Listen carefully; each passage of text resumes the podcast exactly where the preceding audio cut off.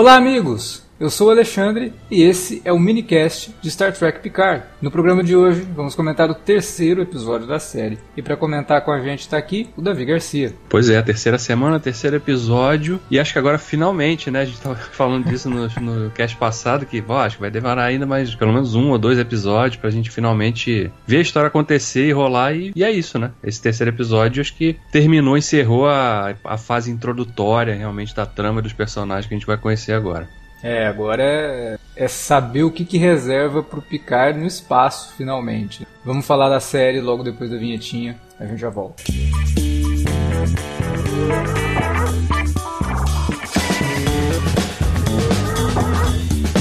Agora ficou mais fácil ajudar o Cine Alerta a manter o conteúdo no ar e a produzir mais podcasts. Além do padrim.com.br barra cinealerta, onde você pode escolher um valor e contribuir mensalmente e ainda participar de um grupo secreto no Facebook para ter acesso antecipado aos programas, você também pode nos ajudar toda vez que for comprar aquele livro, filme, quadrinho ou o que mais você estiver precisando. É só entrar em cinealerta.com.br/ofertas e conferir uma lista sempre atualizada das melhores ofertas disponíveis na Amazon e em vários outros sites. Você também pode encontrar produtos relacionados aos temas dos podcasts e o melhor, qualquer compra feita a partir partir de um link que você abriu no nosso site já garante uma ajuda pra gente. Ajude o Cinealerta a continuar produzindo esse conteúdo que você gosta. padrim.com.br barra Cinealerta ou faça suas compras a partir de cinealerta.com.br barra ofertas. Fique agora com o podcast.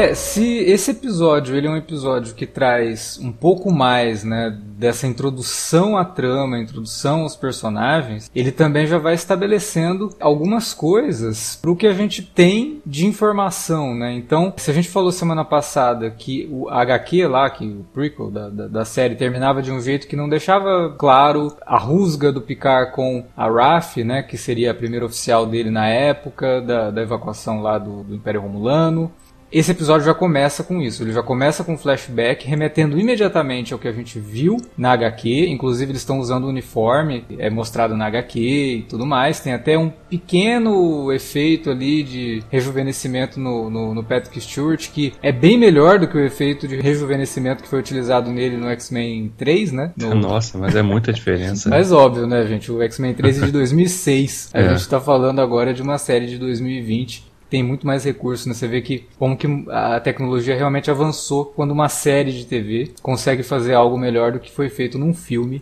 de 14 anos. Né? E é até interessante porque, se não me engano, esse efeito, o Patrick Stewart é um dos pioneiros né, nesse efeito, porque não tinha a utilização disso. Logo que surge no X-Men 3, a gente ficou meio espantado, né? Nossa, que coisa esquisita isso. E é. agora você vê que tem um pouco do efeito digital, mas tem uma maquiagem nele ali também, para deixar... É, bem mais, bem mais suavizado, né? É. Soa muito mais natural, realmente. Pois é. Ali a gente vê o porquê da rusga, né? E é uma rusga bem pessoal, não é nada. Eu achei muito Star Trek essa rusga, porque ele precisa tentar convencer a Federação a continuar, né? Depois do ataque em Marte, continuar a ajudar os Romulanos, e para isso ele joga a última cartada dele, que é falar: ou vocês fazem isso ou me demito.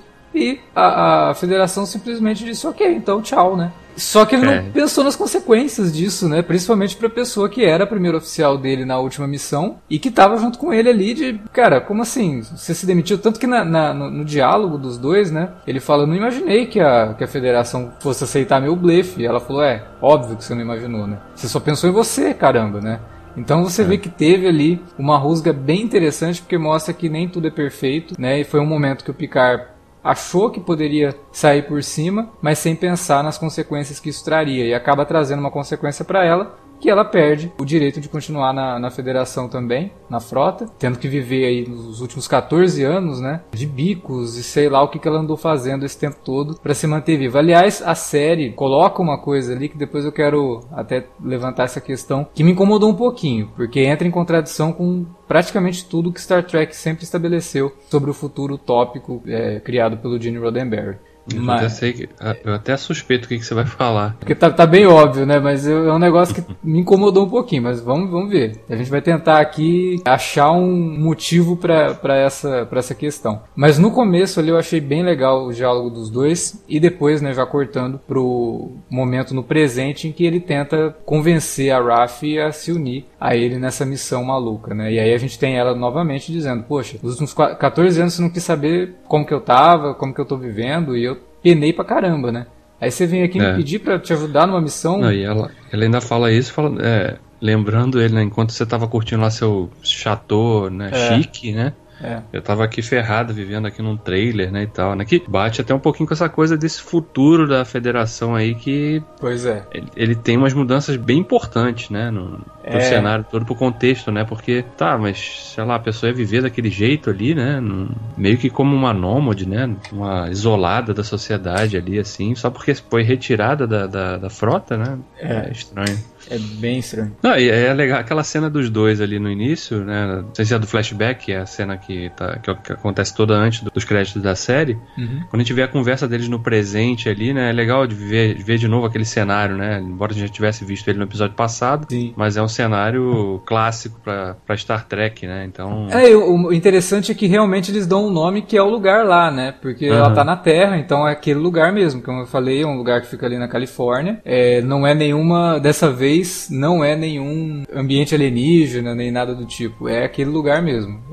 Tem, aparece o nome lá, eu não lembro o nome, é um parque é nacional. É Vasquez, né? Vasquez. Parque Vasquez, é, acho que é isso aí. É. Tanto que aquela pedra pontuda, né? Que é logo uhum. acima, né? De onde ela tá morando com o trailer, uhum. ela recebe o nome, se não me engano, de Kirk. Kirk's Rock. É, Kirk's Rock, né? É, é... é porque foi a, a primeira, para quem não sabe, que não acompanhou a série original, ela apareceu no, no episódio chamado Arena, né? Que o, uma raça lá coloca o Kirk para lutar contra o capitão de uma outra nave de uma outra raça. Sim, os Gorn. É bem, Primeira é, aparição dos Gorn, que é o... Inclusive, são, tem um easter egg envolvendo o nome deles, né? Nesse episódio mesmo, nesse terceiro episódio, né? É, tem. Ela, ela tá fazendo uma pesquisa lá e mostra um... Gorn egg, né? É, ela descobriu uma subrotina de segurança, não sei o que lá, dois pontos. Gorn Egg, né? Que a gente não sabe se é realmente se referindo a um ovo Gorn ou se é um código para alguma coisa. Né? É, exatamente. É, mas foi, foi legal de ver realmente essa. Porque tinha ficado esse ponto em, em suspenso, né? Do que, que provocou a ruptura entre eles. E que e a série já tratar isso e mostrar isso logo de cara nesse terceiro episódio foi bom para já tirar esse. né? Numa, ficar uma coisa rolando aí pra frente, tá? Mas o que, que aconteceu, né? Sim. Entre eles. A gente já sabe exatamente o que aconteceu. A rusga que, que ocorreu foi por conta da decisão dele e como a decisão dele impactou diretamente a vida dela, né? A carreira dela. Não, e é legal porque os dois, é, em tese, pelo menos na cabeça de cada um, os dois estão certos, né? É, ele não traiu a própria idoneidade, aquela coisa toda do cara que a gente conhece, e ela, porra, cara, Tipo, confia em você. O que, que a gente vai fazer agora? Porque você me fez te seguir até aqui, né? E aí? A gente vai simplesmente deixar isso acontecer? É, vai, porque não tem mais o é que fazer, né? né, né ela até tem uma certa razão, né, cara? Porque, pô, nem pro cara convidar ela pra trabalhar, ela tomar uns vinhos lá no, no chateau, né? é, pois 14 é. anos, ainda mais ela, pô, né? Porque ela, ela desiste de mandar ele embora quando ele fala que tá com a garrafa da safra de 86, né? É, pois é. Ela gostava ali de, uma, não, de um bom vinho também. E responde, né, aquela pergunta que a gente fez, que 86 que era? Porque ali, o ano que mostra, há 14 anos atrás, seria do, é, 2000 1385, né? Uhum. Então, ou seja, é a safra do ano seguinte. É, então, é, não é tão antigo assim como a gente imaginava. Não é o vinagre da vinícola do Picard, não. É, outro ponto que eu acho que, que eu achei muito interessante desse episódio, que ele trouxe que já também a gente especulou, né, na, quando a gente tava falando sobre isso no minicast do segundo episódio, que é qual vai ser a relação do, do Hugh na trama, né? Do Hugh e da, da Seven of Nine, que ainda não apareceu, né? Mas imagino é. que vai aparecer no próximo episódio. É, cre... é. o Hugh que a gente já viu onde ele tá. A Seven of Nine eu acho que ela não tá ali, né? É, não, não, não. não tá também não.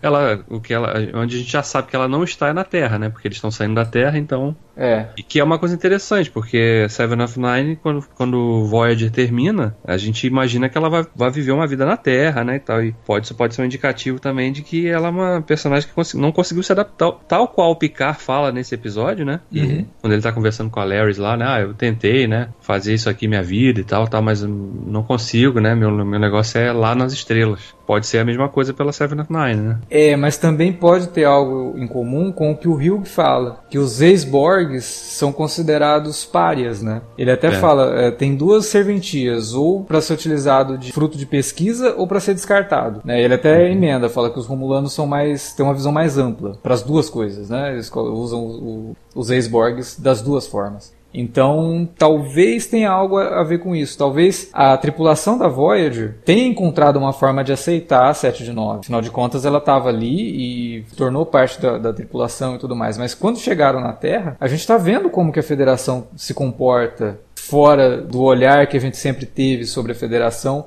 nas outras séries. Então talvez ali, quando ela chega, ela não foi tão bem aceita assim. Afinal de contas, é uma ex-Borg. Né? E os Borg quase assimilaram a Terra no momento mais frágil. Foi no passado, no primeiro contato. Assim como uhum. também quase invadiram a Terra quando o Picard foi assimilado pelos Borg. Talvez por conta dessa não aceitação, ela tenha realmente, ó, então isso aqui não é para mim mesmo, vou viajar pelas é. estrelas aí e descobrir um lugar para mim. Né? Até porque ela nunca foi uma terráquea de fato, né? Ela saiu é. criança da Terra, né, com os pais, né, na viagem exploratória que culminou com ela sendo assimilada ainda criança pelos Borg. E é interessante, né? Mas eu, eu gostei de ver, porque a gente ficou, tá, mas qual vai ser o papel do Hugh, né? Eu, em momento nenhum, cara, especulei que, porra, talvez ele esteja lá, né? Talvez ele tem alguma relação com, com esse cubo Borg que a gente tá vendo desde o primeiro episódio. E aí a gente acaba descobrindo que não só tá lá, como ele é um. tem uma função importante ali, né? Mas então, esse cubo Borg, a gente acaba também já descobrindo algumas coisas sobre ele, né? Ele teria tentado assimilar uma tripulação romulana uhum. e algo deu muito errado. Que aí já é. começa a abrir espaço para um monte, um monte de, de, teorias e né? especulações envolvendo é. a origem dos Borg, envolvendo uhum. o porquê dos romulanos não gostarem de inteligências artificiais e de terem uhum. aversão à tecnologia, né? O é. que é meio complicado, levando em é. conta é. algumas coisas que as séries antigas todo o cânone, né? É, pois Você, é. Isso implicaria, eu até não sei se é a mesma coisa que você está pensando que os romulanos seriam na verdade uma raça sintética formada pelos vulcanos, né? E isso nunca foi inventado em nenhum momento. Da... Não, não é nem isso não. É a questão da criação dos Borg. Talvez os romulanos tenham há milênios tentado criar uma inteligência artificial que acabou se tornando a, a origem dos Borg. E por conta disso, eles aboliram qualquer tipo de evolução tecnológica para chegar nesse nível. Ah, então não teria nada a ver com uma relação direta com os vulcanos em si. Né? Não, né? eu nem colocaria com os vulcanos. E aí eu diria mais, né? Toda essa questão deles terem aversão à tecnologia e terem criado os Borg pode ter colocado neles é, ou nessa inteligência artificial que eles criaram, uma salvaguarda de que, olha, você pode tentar assimilar outras raças, mas os Romulanos não. E aí por isso que quando eles tentam assimilar os Romulanos daquela nave, o Cubo Borg entra em pânico. Pode ser. Mas é. isso pode entrar em contradição com o Voyager, que já tinha mostrado o Romulano é, é exatamente, né? assimilado. Né? Toda vez que você vai mexer com, com a mitologia pré-estabelecida e de séries e filmes, principalmente de uma franquia que tem muita coisa coisa que já foi feita, né? Se você é. pegar, porra, é, Nova Geração foram sete temporadas. Deep Space Nine foram, acho que mais sete temporadas também. E Voyager Sim. foram sete também, né? É muita coisa, cada temporada com 24 episódios. O tanto de informação que é dado em tanto de séries, nesses tantos episódios, ah, e tem Enterprise também. É, uhum. é muito complicado quando você vai mexer com coisas do passado e não entrar em contradição com alguma coisa. Aí tem que fazer o famoso retcon, né? Que é, é aquela é. noção de que você dá uma informação e fala, pô, mas é, não, agora é assim, aceita que dói menos.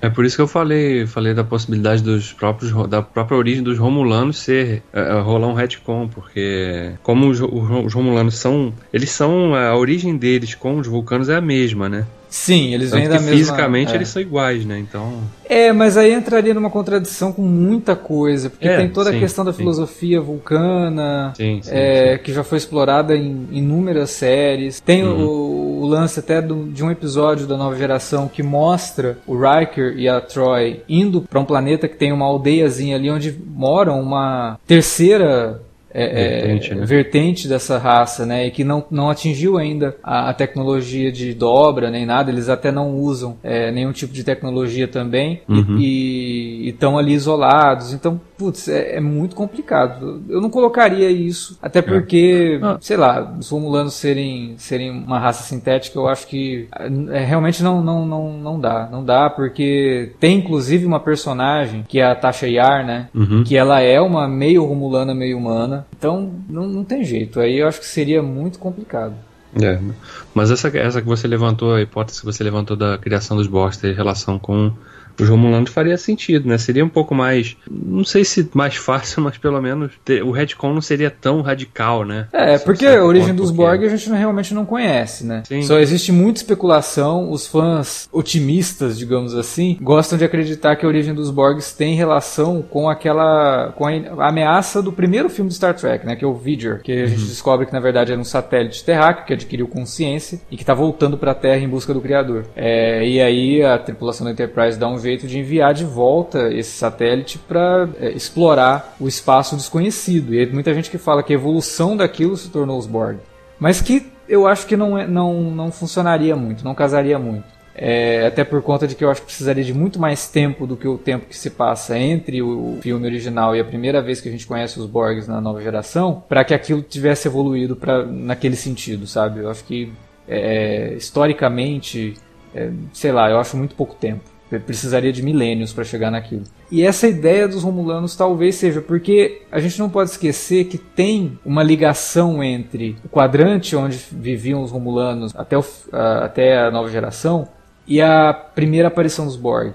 É... Eles surgem, surgem lá naquela área, né? Exatamente. E aí os Romulanos ficam super preocupados, tem até uma, uma tensão que rola depois. Não sei, né? Os Romulanos, como a gente sabe, são personagens extremamente enigmáticos. A própria Larry, naquele episódio que ela vai comentar com o Picard sobre a, a tal Shiar, né? Ela fala que. Tipo, segredo tá no, segredo no tá, âmago, né? Tá no âmago dos Romulanos. Então, tipo, vocês falam que é polícia secreta, tipo, isso é pleonasmo, né?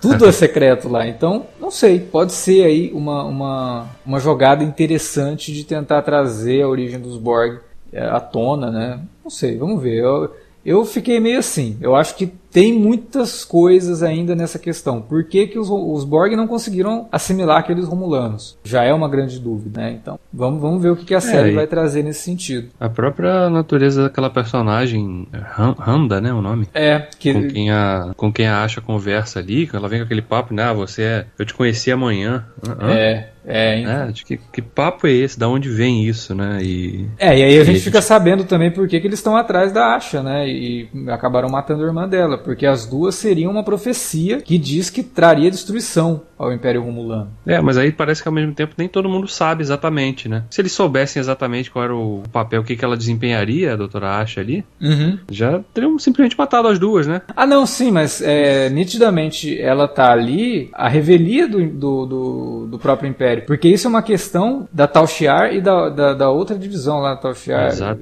Zatvash. Zatvash, isso, que é mais secreto que a Tal Shiar. mas o próprio governo romulano, ou as próprias... É, a gente não pode esquecer também que a coisa toda desandou, né? O Império é. Romulano não existe mais, estão jogados Sim. pelo universo. E aí a gente tem que imaginar que, óbvio, o pessoal não sabe. Ela, como seria uma estudiosa de tudo aquilo, ela é chamada pro, pro local ali. E a gente percebe também que, por exemplo, o Hugh, ele não tá lá a serviço dos Romulanos, como a gente imagina, né?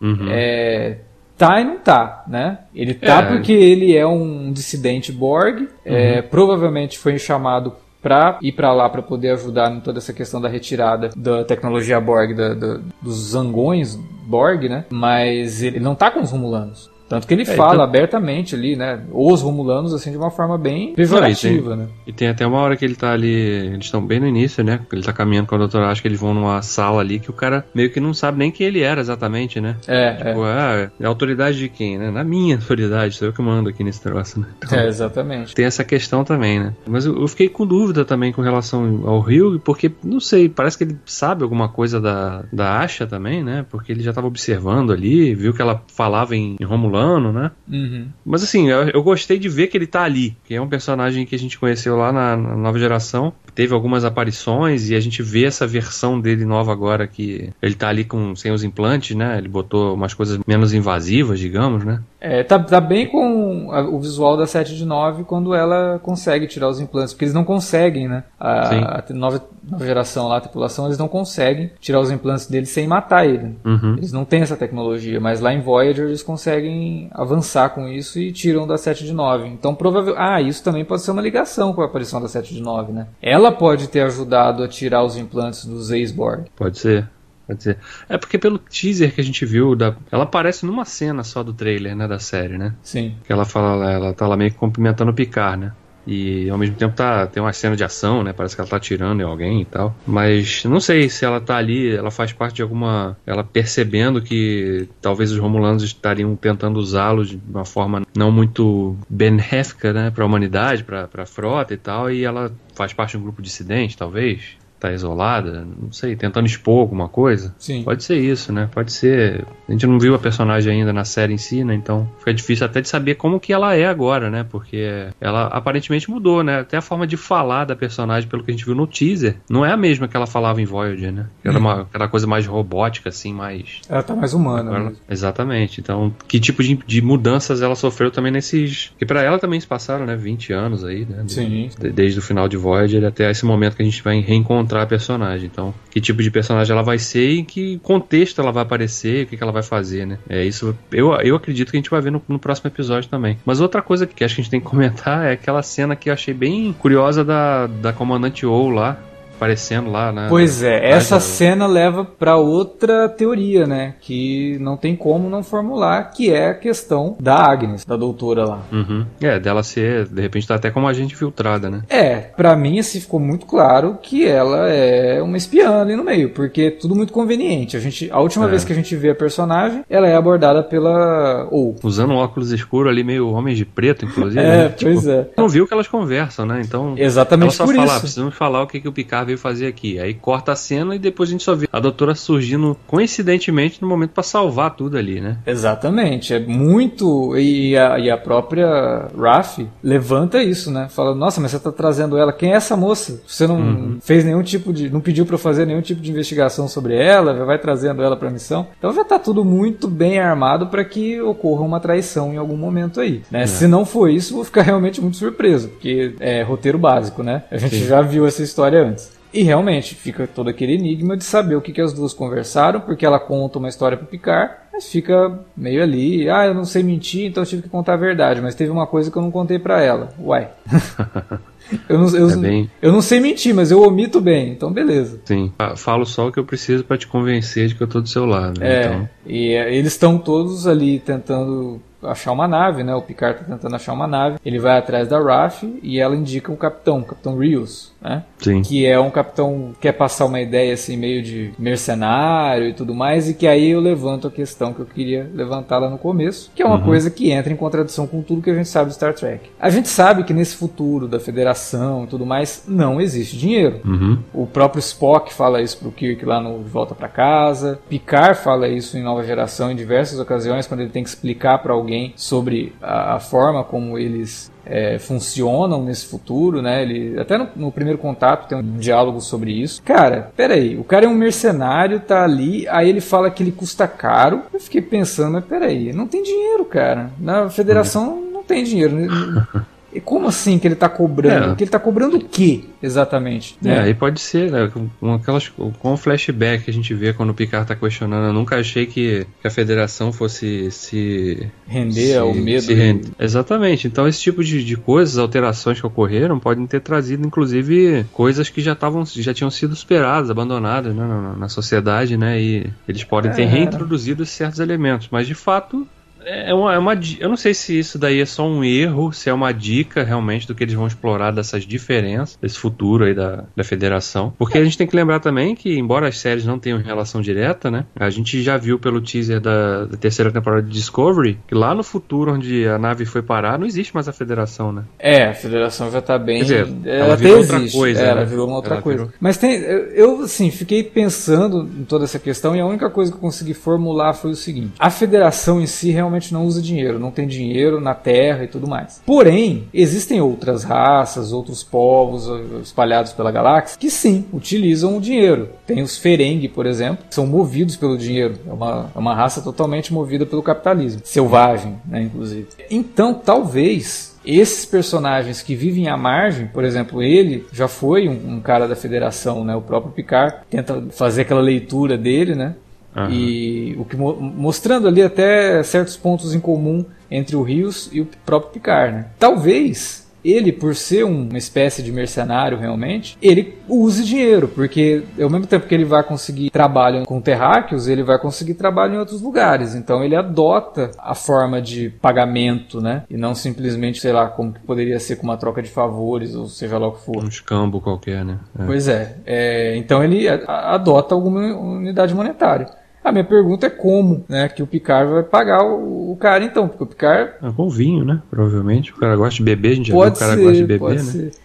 E que também, por isso que a gente falou ali no começo da RAF, dela questionar o Picard, porque ah, você estava lá no seu chateau e eu estou aqui no meu trailer. Mas então, não tem dinheiro, uhum. né? Já ficou estabelecido que não tem pobreza, não tem mais esses... Essa, essa, separação de classe tão grande, né? Pois é. E aí, de repente, ela joga na cara do Picard uma questão de classe. É. Então é... Não, até, o, até o fato dela fumar me chamou a atenção. Ah, porque... sim. A própria Star Trek, mas aí por conta do, do Gene Roddenberry, que odiava sim, sim. cigarro, né? Uhum, ele uhum. mesmo tinha tinha lá uma cláusula que nenhuma companhia de cigarro poderia utilizar Star Trek para fazer qualquer tipo de merchandising, mesmo dentro da série, fora da série, qualquer coisa do tipo. Por conta disso, todas as séries tratam o tabaco, o fumo, o cigarro como algo extremamente maléfico e que não existe mais naquele futuro deles, né? Tanto que tem momentos, por exemplo, Deep Space Nine, tem um momento que alguns personagens voltam no tempo e veem personagens fumando e ficam tipo, o que, que é isso, né? Eles nem sabem o que é cigarro. Uhum. E aqui a gente vê tanto o Reels quanto a, a Raf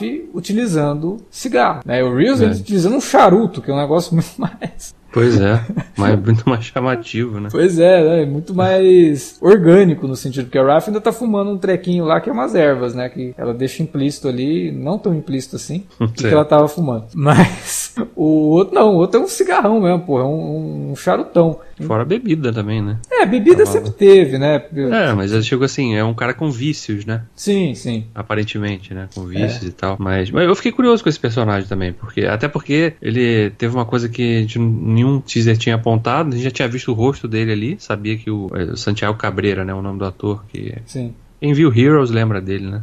Ah, é. Tava, é. tava, bem sumido, né? Ele não faz só o piloto, como ele faz a versão holográfica do médico da nave, né? Que é, é que, é, mesmo, que é muito louco, né? Porque o médico da na, da, das naves da Federação, a unidade holográfica é todo, todas elas é o mesmo cara, né? Porque é baseado no, no próprio médico que criou a unidade holográfica. Uhum. Aí aqui não, pelo visto, se eu quiser ter o médico com a minha cara, eu posso é, colocar. Faço, faço meu avatar aqui. Do... É, nada narcisista. A versão, a versão dele é o médico, né? O cabelinho penteado, né? e que tem um sotaque, né? um sotaque meio irlandês, né? É. Ele fala de um jeito meio arrastado o R ali, parece ser meio irlandês, sei lá. Mas é um personagem realmente que eu gostei, achei interessante. E vamos ver o que, vem por aí, né? E que com aquele final lá, com todo mundo partindo e o Picard ainda soltando o Engage, né? Tem até a foi... pausa dramática para o Picard falar a frase padrão dele.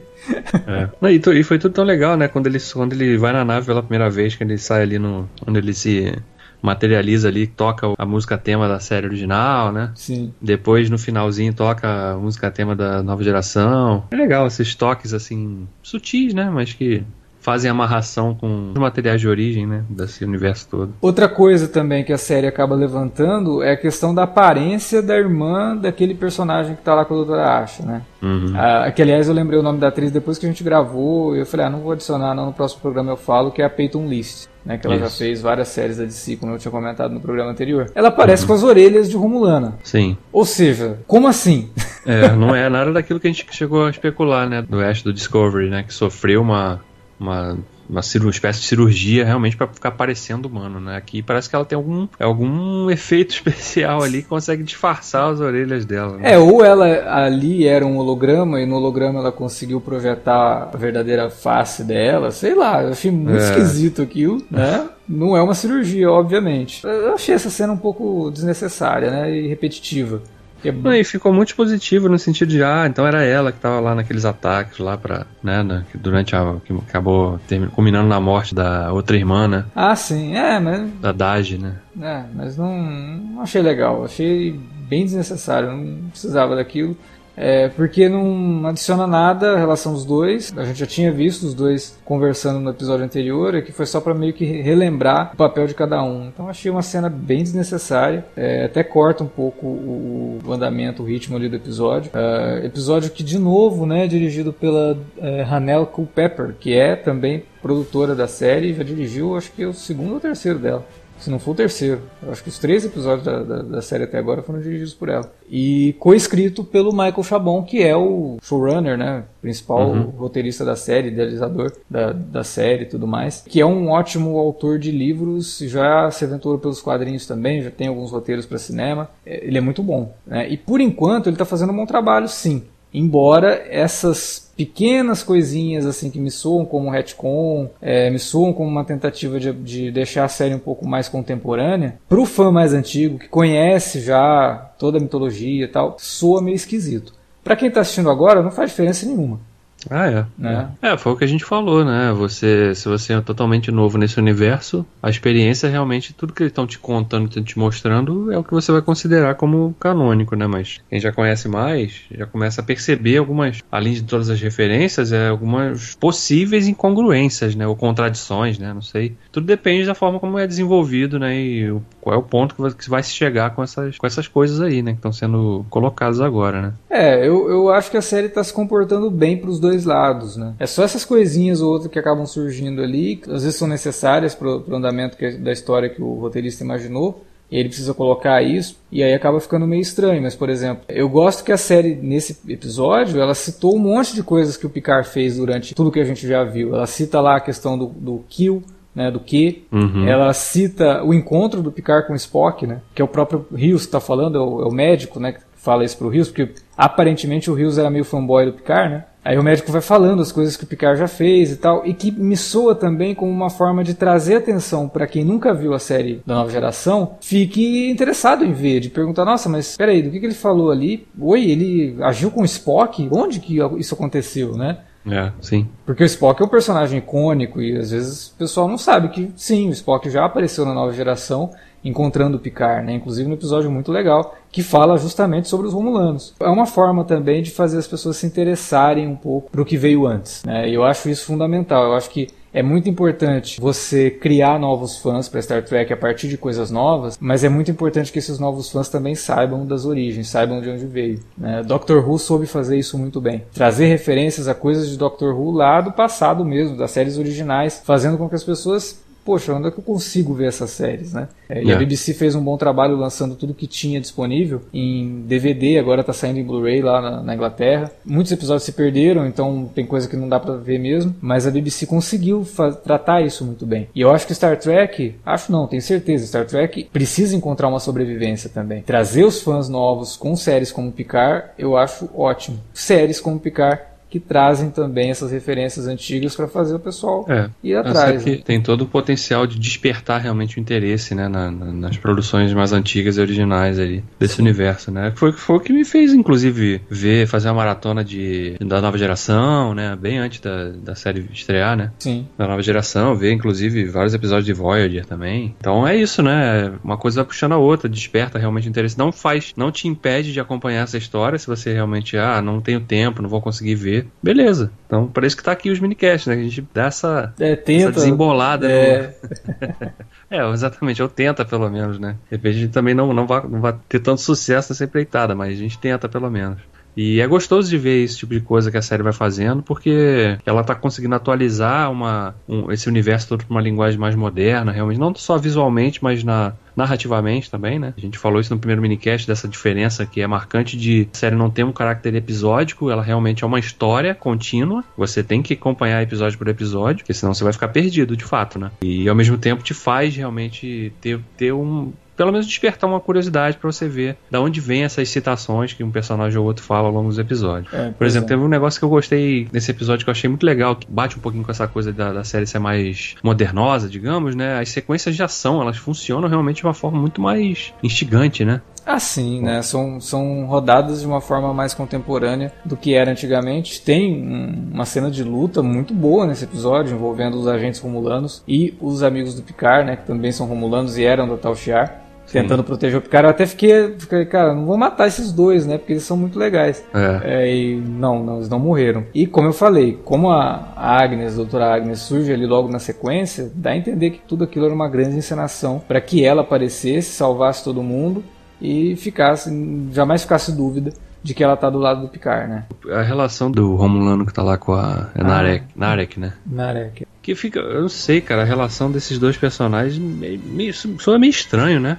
Fica parecendo uma coisa meio, sei lá, meio Cersei e Jaime, do Game of Thrones. Parece que tem uma coisa, eles são irmãos, mas sei lá, parece que ela tá com ciúme dele. É, eu senti isso é. também, achei meio estranho, mas aí a gente tem que é. É, ver onde que a série quer chegar com isso. É realmente bem esquisito mesmo. Assim como é esquisito o relacionamento dele com a própria doutora Asha, né? Porque, como a gente falou, ele tá ali, foi enviado para ficar de olho nela e tudo mais, mas parece realmente que ele se interessou por ela. É, pois é. é, não dá pra saber exatamente, né? Se é só se aquilo também faz parte do teatro dele ou se de fato tem um, interesse genuíno, né? Eu tô meio, meio na dúvida a, quanto a isso ainda. A própria, a própria personagem, a natureza dela, né? Quando ela, ela tá ali falando com aquele. Logo depois, né? Dela quase ter sido atingido pelo tiro lá na, naquela sequência da conversa com a Randa, né? Uhum. Com aquela Romulana lá que fala que conheceu ela de amanhã. Que ela volta pro quarto dela e pega lá o telefone para falar com a mãe, né? E aparece Sim. aquele holograma e o fato dela falar com aquele holograma, ela apaga, né?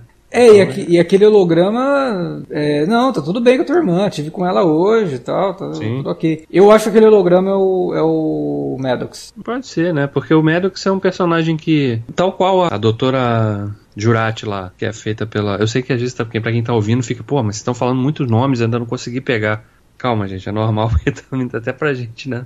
São só três episódios. A personagem da Alison Peel. Sim, que é a Agnes, né? né? A doutora Agnes. Que é a Agnes, é. que é a Agnes Jurati. Ela no primeiro episódio ela fala pro Picard que ela não, o, o Maddox sumiu depois que os sintéticos foram banidos, né? Sim. Mas e se ele simplesmente tá escondido em algum lugar ou simplesmente foi convidado a ser retirado da vida pública, né, por algum motivo? Não, é, então, eles estão indo. Eh, ali no final eles falam que a gente vai atrás do Maddox. Sim, ah, o Maddox está em tal lugar lá. Eles falam o nome e whatever, né? A gente nem sabe que lugar é esse, mas beleza. É, e sim. eles falam como se a gente soubesse, inclusive. Não, mas o que ele está é. fazendo lá? Não sei lá, que, que, onde é esse lá, né? O que, que é isso? mas enfim. E aí a gente lembra que a irmã da doutora Asha, a Daj, quando ela tá lá naquele momento de dúvida, que um monte de coisa acontece com ela, ela também liga pra mãe. E a mãe dela uhum. fala para ela, vai atrás do Picard. Agora, a outra ligou pra mãe e a mãe falou, não, a Dash tá tudo ok, tudo bem. Então, assim, ou é uma ligação interceptada, alguém interceptou e tá só tentando acalmar ela, ou é uma programação do Maddox, né? De ter aquele personagem ali pra quando, tanto quanto a Dash quanto a, a doutora Asha despertarem, aquele holograma precisa passar a informação para ela para onde elas têm que ir, né? Talvez o Maddox já tenha até morrido, inclusive, né? E, é. e, isso daí tenha sido algo que ele deixou para ela, porque é falado que ela só tem 3 anos de idade, né? Pois é. Eu tinha até, antes disso, dessa informação vir à tona, de, de, de que elas teriam sido criadas 3 anos antes só, porque a gente fica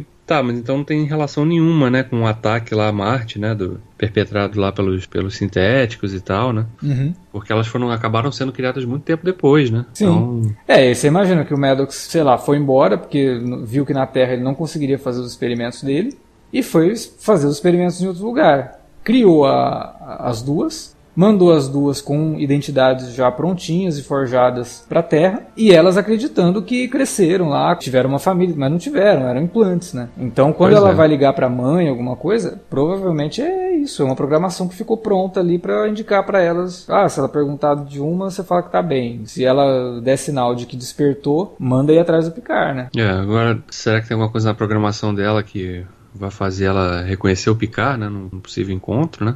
É, porque a, a reconhece, né? Ela começa a pois sonhar é. com o Picard por conta do, do, das memórias do Data, né? Pois é. é então, sei lá. Nessa altura a gente ainda só pode especular mesmo, né? Então, mas o bom é que agora a série começou, né? A trama come, começou de fato, né? A gente Sim. tá no espaço agora, né? Agora realmente é o Star Trek. A gente tava tudo só na Terra ali, as coisas acontecendo. E assim, não tô nem reclamando, porque é bom para situar tudo, contextualizar a trama, né? E mostrar quem é quem é quem nesse jogo aí agora, qual é o momento do Picard, né? Que a gente não, não via há 20 anos e tal. Então, quer dizer, a gente via. A gente viu o último filme dele em 2001, mas na, na história do Picard ali, ele tá ali há 18 anos, né? São 18 anos, né? Que ele, é, é redonda, né? A gente é redonda. É. Então, então é isso, mas agora tá lá. Vamos, vamos ver para onde vai caminhar isso agora, né? A temporada tem, tem 10 episódios. Então são sete episódios aí para realmente desenvolver essa trama e de repente apontar para algum. Porque a gente já sabe que vai ter segunda temporada, né? Sim. Qual vai ser o grande gancho que eles vão deixar aí no final dessa temporada. É, porque se eles forem realmente lidar com toda a questão dos Borg e, e origem de Borg e tal, talvez até em algum momento aí a série envolva viagem no tempo, né? Porque se É. tá ligado esse negócio da Dav e da Doutora Asher serem a profecia, isso também pode envolver viagem no tempo. É, e viagem no tempo não é um elemento novo, né? A gente já viu. Não, o próprio Discovery tá momentos, usando isso como elemento para uma nova temporada inteira, né? Então, né? Exatamente. não duvidaria não delas terem sido é, cantadas como profecia por conta de algum tipo de viagem no tempo. É uma série de ficção científica e, É, até, por- até explicaria por que aquela personagem falou, eu te conheci amanhã, né? pois é. Então, o amanhã não é necessariamente o dia depois de hoje, né? É, É o pois é. futuro, né? Então, vamos ver. Mas tô curtindo, tô gostando. Tento sempre assistir o episódio na própria sexta-feira pra- pra fugir até de alguns spoilers, né? Porque sempre acaba É. rolando Pois é. na internet aí. Mas É, é, tá legal. Espero que vocês estão ouvindo aí, estejam curtindo também, acompanhando o trabalho que a gente tá fazendo aqui. E, claro, vendo a série, né? É. Não, tá uma experiência legal, assim. Tem aquela, aquela pontinha de saudosismo, né? Que, porra, é muito bom ver o Picard de volta. é, e ter uma jornada que, que tá mais voltada pra mitologia realmente de jornada do que Discovery, que tava, tentava fazer muita ligação com a mitologia, mas ao mesmo tempo não tinha muitas ligações, e quando fazia entrava em contradição muito maior do que as contradições que a gente apontou em Picard, por exemplo. A gente vê em Picard muito mais elementos da- das séries pós-nova geração, né? Mesmo que trazendo novas informações ali a respeito da federação é, e da frota, mas porque algum tempo se passou, então coisas mudaram ou pelo menos coisas afloraram, né? É, e aquela fala do Picard é muito importante, né? Eu jamais achei que a federação se renderia ao medo e, e ao preconceito, né? Então como a gente falou lá no primeiro episódio, a série vai falar disso. Né? A gente está vendo isso sendo tratado com a questão dos sintéticos, a gente vê isso sendo discutido nesse episódio sobre os ex-Borg, a gente vê isso na própria forma como os Romulanos tratam qualquer tipo de tecnologia e é, ser sintético. Tem muito disso daí, né? Então acho que a série ainda tem o seu, seu, consegue encontrar o seu ponto de relevância, principalmente hoje em dia, né? Hoje em dia eu acho que é até mais fácil de escrever sobre esse tipo de coisa, porque é tudo tão, tão jogado, né? Tudo tão na cara, assim, que você nem se incomoda com algumas analogias, porque o mundo real tá, tá muito pior, né?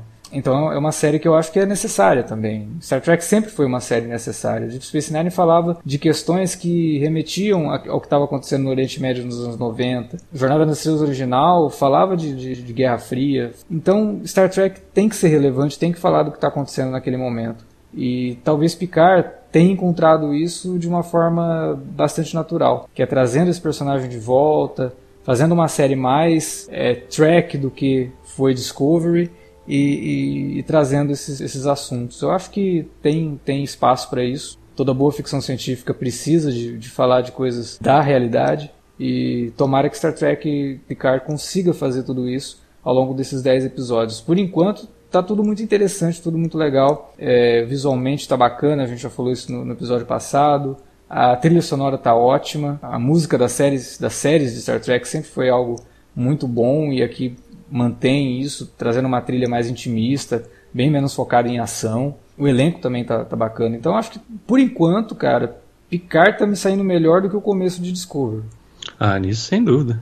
Eu acho que sem tá. Dúvida, e aí uma coisa também que eu tenho adorado, que é a duração dos episódios. É, tudo muito. O tempo passa rápido, né? E é, não, e a duração padrão de série de TV, né? 42 Sim. minutos, 43 minutos, não tem nada de 58 minutos, é. né? 55 minutos, que às vezes eu acho que é meio exagerado. E aqui ajuda muito no ritmo. Os episódios são curtos, quer dizer, curtos, são do tamanho padrão, mas parecem que tem menos do que realmente tem, assim, eles passam muito rápido realmente. É, é tudo muito mais fluido, né? Então, acho que funciona assim, né? Esse modelo, né? Até pra quem eventualmente for fazer maratona disso no futuro, fica mais fácil, né? Até porque as séries originais eram assim, né? Então, tinha ah, essas durações aí, né? Pois é.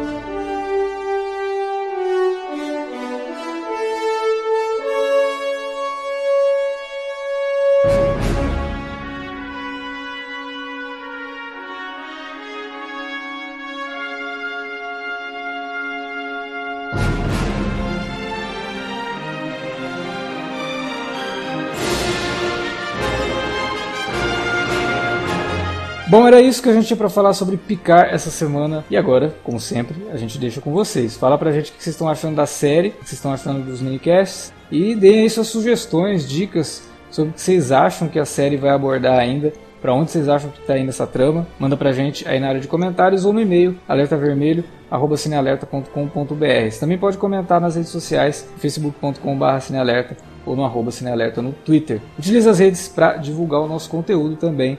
É sempre importante passar para frente aí que a gente está discutindo Star Trek mais uma vez aqui no Cine Alerta. Semana que vem a gente volta com mais Star Trek Picard. Essa semana você também pode conferir o nosso alerta de spoiler sobre Aves de Rapina, filme da Arlequina, que é legal. Assistam, tá bacana e ouçam o alerta de spoiler depois. É um alerta de spoiler, gente, então é para escutar depois que vocês assistirem ao filme. É isso, valeu pela audiência, até a próxima.